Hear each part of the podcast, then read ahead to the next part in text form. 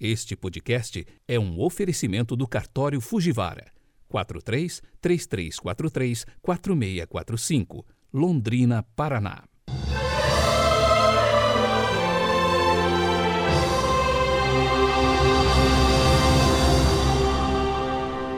Sábado, 28 de agosto de 2021.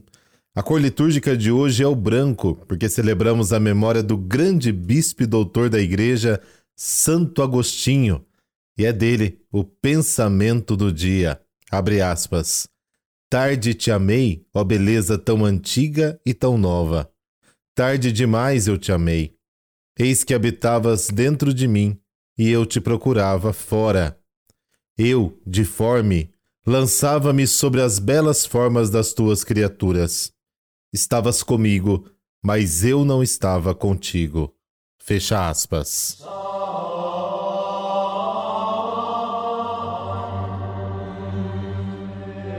Pelo sinal da Santa Cruz, livrai-nos Deus, nosso Senhor, dos nossos inimigos. Renovai, ó Deus, na vossa igreja, aquele espírito com o qual cumulastes o bispo Santo Agostinho, para que, repletos do mesmo espírito, só de vós tenhamos sede, fonte da verdadeira sabedoria, e só a vós busquemos, autor do amor eterno. Amém.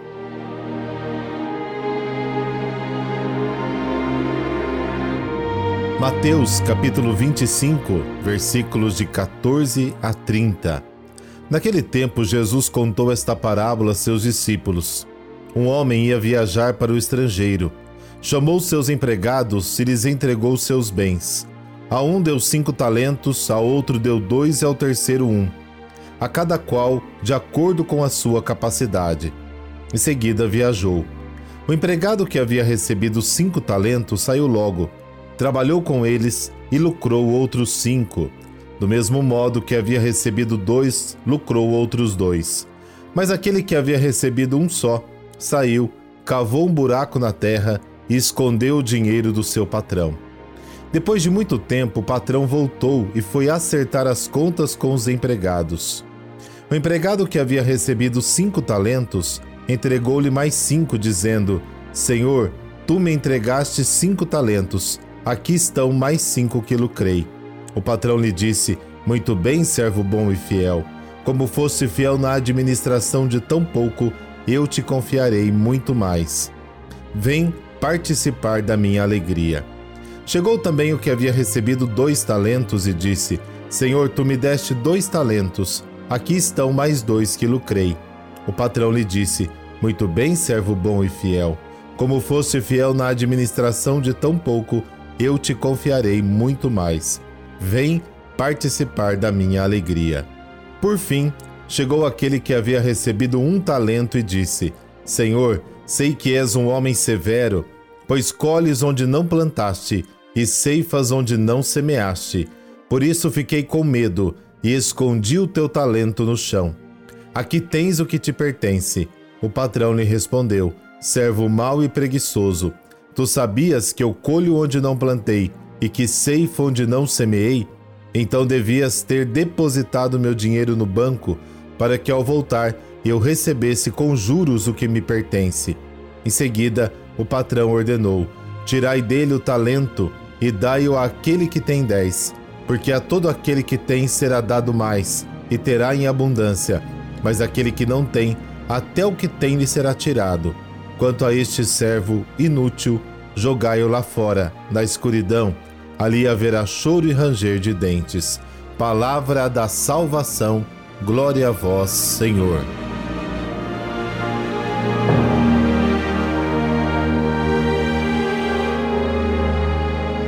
O reino dos céus é como um patrimônio, um capital financeiro que Deus colocou em nossas mãos e não podemos deixá-lo improdutivo, parado, sem fazê-lo render.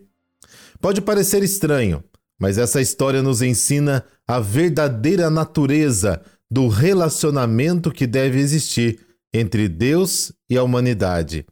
É uma relação de amor onde a coragem, a generosidade e a liberdade podem e devem brotar.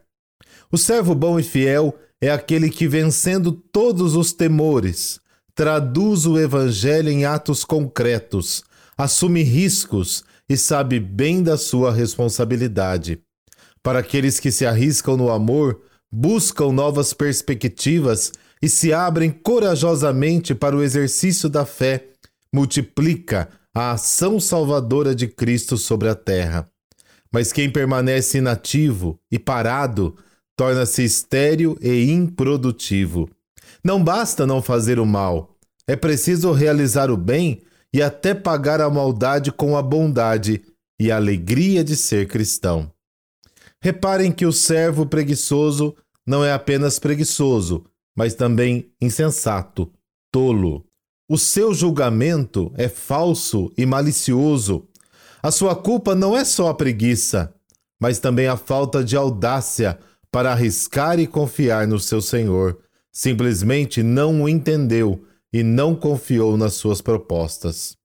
A vocação cristã é um capital em risco. É um dom que nos foi presenteado para que chegue aos frutos através do nosso empenho com sabedoria e amor.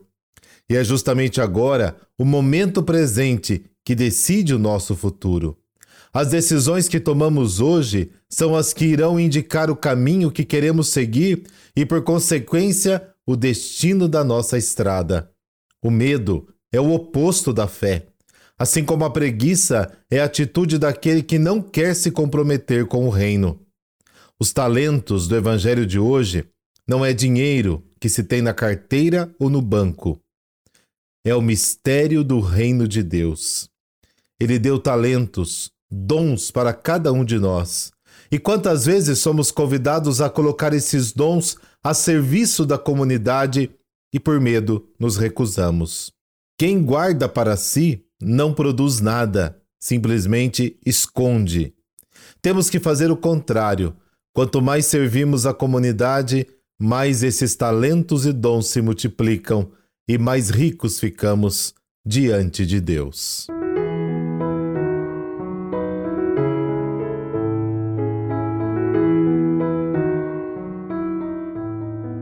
Ontem celebramos a mãe e hoje o filho, Santo Agostinho.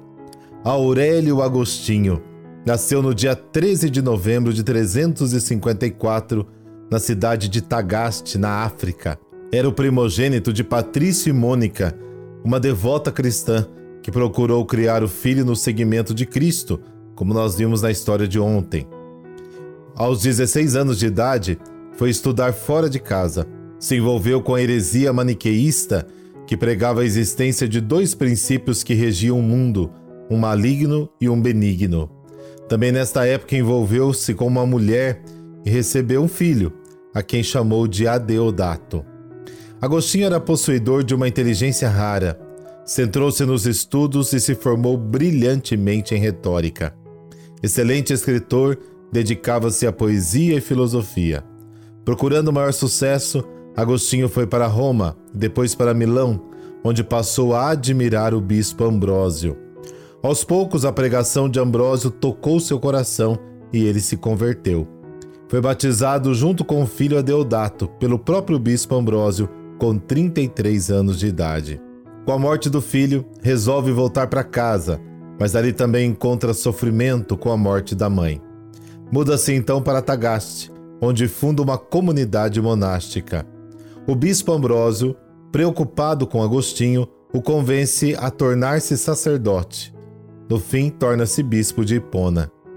Agostinho foi definido como o mais profundo e importante filósofo e teólogo do seu tempo.